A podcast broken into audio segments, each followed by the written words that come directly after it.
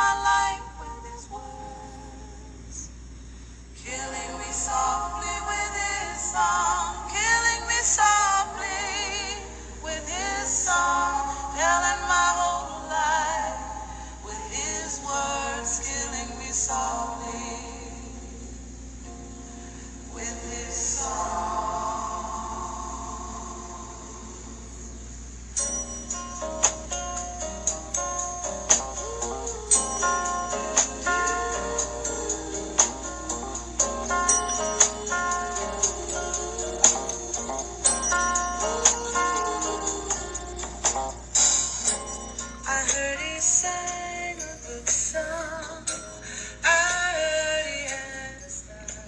buenos días, mi querida familia.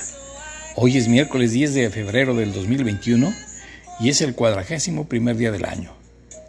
Nos faltan 324 días para que termine. Hoy es un día mundial dedicado a las legumbres y en México es el Día de la Fuerza Aérea cuyo lema es honor, valor y lealtad.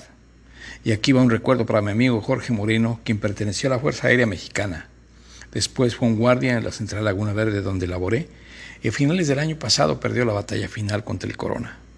Saludos hasta el cielo, mi querido Jorge. El Día Mundial de las Legumbres es una fecha relativamente reciente. Apenas se estableció como efeméride reconocida en diciembre de 2018 y se celebró por primera vez en 2019. Pero en realidad la ONU, junto con la FAO, su organismo dedicado a la alimentación y agricultura, ha venido promoviendo la importancia de las legumbres desde el año 2016, que fue el año internacional de las legumbres. A partir de entonces, los granos como las arvejas, los frijoles, los garbanzos, el maíz y demás leguminosas han empezado a ganar protagonismo en la dieta del mundo. Frase célebre de hoy.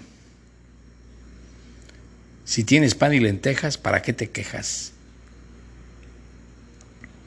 Efemérides nacionales. En 1519, desde la isla de Cuba, Hernán Cortés y Pedro de Alvarado partieron hacia México con una expedición de 600 hombres bajo las órdenes de Diego Velázquez de Cuellar, que era el gobernador de Cuba. En realidad se le escaparon. En 1818 nació Guillermo Prieto, escritor mexicano, hombre verdaderamente prominente en el establecimiento de lo que se llamó el México moderno. Además de su prosa y de su poesía, fue un político admirable, uno de los pilares del gabinetazo del presidente Benito Juárez, quien en Guanajuato lo nombró ministro de Hacienda. Y en su gobierno de la República itinerante salvó la vida del presidente cuando el quinto regimiento al mando de Filomeno Bravo lo iba a fusilar. Anteponiéndose al pelotón, soltó su famosa frase, los valientes no asesinan. Juárez salió vivo después de su intervención. En 1821, en Acatempan, municipio actual de Teloloapan, estado de Guerrero, Agustín de Iturbida y Vicente Guerrero ponen fin a las hostilidades entre insurgentes y realistas. Un día como hoy, pero el año 2006, murió en la Ciudad de México el pintor y escultor jalisciense Juan Soriano. Entre sus obras de gran formato sobresalen La Paloma, Luna y Sirena.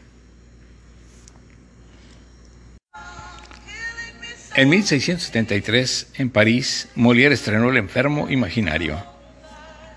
En 1720, en Inglaterra, el rey Jorge I nombró a Edmund Halley, su astrónomo real. ¿Recuerdan aquel famoso meteorito?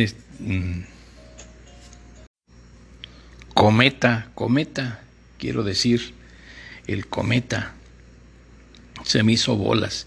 En 1862 Francia, España y el Reino Unido firmaron con el presidente mexicano Benito Juárez un convenio llamado el Convenio de Soledad, por el que se suspendió la acción militar de las tres potencias en México, es decir, Francia, España y Reino Unido. En 1890 nació Boris Pasternak, poeta y novelista ruso, Premio Nobel de Literatura en 1958. Y en 1937 nació Roberta Flack, cantante estadounidense de soul, muy popular en mi juventud y de quien recuerdo uno de sus grandes éxitos y que estoy poniendo de fondo musical, Killing Me Softly with His Song.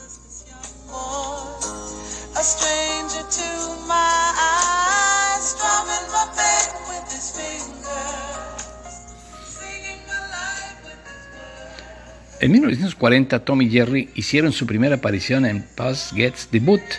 Sin embargo, en el corto de Midnight Snack ya adoptaron sus nombres actuales. En 1965, en España se preparó una edición del Quijote, ilustrada por el famosísimo pintor Salvador Dalí. En 1966, en España, la Real Academia acepta nuevos vocablos tales como alunizar, audiovisual e historicismo. No sé si también incluyó el sospechosismo. En 1967, el primer avión de transporte de despegue vertical del mundo, el Dornier DO-31E1, realizó su primer vuelo. Yo vi un espectáculo aéreo en la ciudad de San Diego, California, y me tocó ver ese avión de despegue vertical verdaderamente impresionante porque es muy grande y es impresionante cómo dobla sus alas, se convierten, bueno, no una parte de sus alas, y se convierten como en hélices, como de helicóptero, y sube con un estruendo espantoso. En 1968 Nueva York finalizó la huelga de servicios de recogida de basura de 10 días de duración. En, 1600, en 1985 en Sudáfrica el líder del movimiento negro, Nelson Mandela, encarcelado desde 1962, renunció a la libertad que le ofreció el gobierno blanco si abandonaba la lucha armada.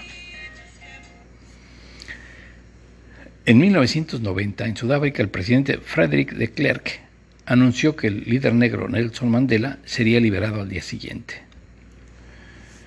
O sea, cinco años después de que le habían ofrecido la libertad. En Lituania, en 1991, se celebró un referéndum popular que el presidente de Rusia, Mikhail Gorbachev, declaró ilegal, en el que el 90.47% de la población votó a favor de independizarse de Rusia. En 1996, en los Estados Unidos, la supercomputadora IBM Deep Blue derrotó por primera vez a Gary Gasparov, campeón mundial de ajedrez.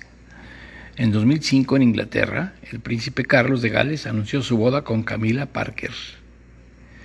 En 2009, en el espacio sobre Siberia, Rusia, chocaron en órbita los satélites de comunicaciones Iridium 33 y Comos 2251. Se destruyeron ambos generando una gran cantidad de basura espacial. Todo contaminamos, ya lo saben. El santoral de hoy, amigos, San José Sánchez del Río, así con todo y apellidos. Santa Austreberta, San Dante o San Durante. O sea que Dante también tenía su santo. Santa Escolástica, Santa Sotera y San Troyano, obispo. Algunos comentarios sobre lo que hoy conmemora. La Fuerza Aérea Mexicana es la rama del aire en las Fuerzas Armadas de México y depende de la Secretaría de la Defensa Nacional. Se encarga de la defensa del espacio aéreo, el territorio y soberanía nacional. Garantiza la seguridad interior e instrumentar el plan DN3 en caso de desastres. Su mando supremo y el único facultado para disponer de ella de forma parcial y total es el presidente de México, quien ostenta la denominación de comandante supremo de las Fuerzas Armadas. No obstante, su administración está a cargo del general secretario de la Defensa y su operatividad del comandante de la Fuerza Aérea. Por ello, en todo momento, ser coordinada con alguna de las otras dos ramas de las Fuerzas Armadas o cualquier autoridad policial para el cumplimiento de sus misiones generales. Sus integrantes surgen del Servicio Militar Voluntario y del Servicio Militar Nacional, que es además una fuerza de reserva. La Fuerza Aérea cuenta en México con un total de 29.903 militares. Esta es la única rama de las Fuerzas Armadas mexicanas que ha participado en acciones bélicas fuera del territorio nacional en un conflicto externo. Esto ocurrió cuando el Escuadrón 201 se constituyó como Fuerza Aérea Expedicionaria Mexicana y actuó en combate durante la batalla de Luzón en el marco de la Segunda Guerra Mundial. Y vamos a comentar un poco sobre las legumbres. Las vemos cada día en el supermercado, en los mercados campesinos y acompañando nuestro plato favorito como guarnición. En muchos países forman parte del patrimonio cultural y se consumen de forma habitual. En otras zonas del mundo apenas se utilizan, excepto cuando se consumen en forma de sopa en un día frío de invierno. Sin embargo, estas semillas pequeñas y multicolores han sido uno de los alimentos nutritivos de la naturaleza desde el principio de los tiempos. He aquí por qué. Diez razones. 1. En su estado natural, las legumbres son bajas en grasa y no tienen colesterol, lo que puede ayudar a reducir el riesgo de enfermedades cardiovasculares. 2. Las legumbres también son bajas en sodio. El cloruro de sodio, sal, contribuye a la hipertensión, como todos sabemos, y se puede evitar consumiendo alimentos bajos en sodio como las legumbres. 3. Son una fuente excelente de proteínas de origen vegetal. Sorprendentemente, 100 gramos de lentejas crudas contienen una cantidad nada despreciable de 25 gramos de proteínas, sea, una cuarta parte de, su peso. Durante la cocción, las legumbres absorben una gran cantidad de agua. El contenido en proteínas de las lentejas cocidas se reduce en torno a un 8%. Sin embargo, puede aumentar la calidad de las proteínas de las legumbres cocidas simplemente combinándolas con cereales, por ejemplo, lentejas con arroz. 4. Estas pequeñas semillas son una buena fuente de hierro. La carencia de hierro se considera una de las formas más comunes de malnutrición y es uno de los tipos más habituales de anemia. Para mejorar la absorción del hierro se recomienda combinar las legumbres con alimentos que contengan vitamina C, por ejemplo, añadiendo zumo de limón, jugo de limón al curry de lentejas. 5. Las legumbres son ricas en potasio, un nutriente que contribuye al funcionamiento del corazón y desempeña un papel importante para las funciones digestivas y musculares y también del riñón. 6. Las legumbres pueden ser, suelen ser consideradas como uno de los principales alimentos ricos en fibra, necesaria para mejorar la salud digestiva y ayudan a reducir los riesgos de las enfermedades cardiovasculares. 7.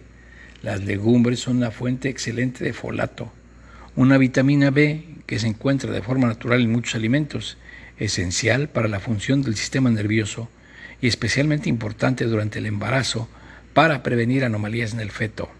8. Las legumbres pueden almacenarse durante mucho tiempo y por tanto pueden ayudar a diversificar las dietas, especialmente en los países en desarrollo. 9. Las legumbres son alimentos de índice glucémico bajo ayudan a estabilizar el azúcar en sangre y los niveles de insulina, convirtiéndose en alimentos adecuados para las personas con diabetes e ideales también para controlar el peso. 10. Finalmente, las legumbres no contienen gluten en su estado natural. Esta los convierte en una opción ideal para los celíacos. Más información la pueden encontrar en la página oficial de la FAO. Yo vi que existen estos artículos, Día Mundial de las Legumbres, otro cómo conseguir que los niños coman legumbres y otro un sitio web que dice recetas con legumbres de todo el mundo.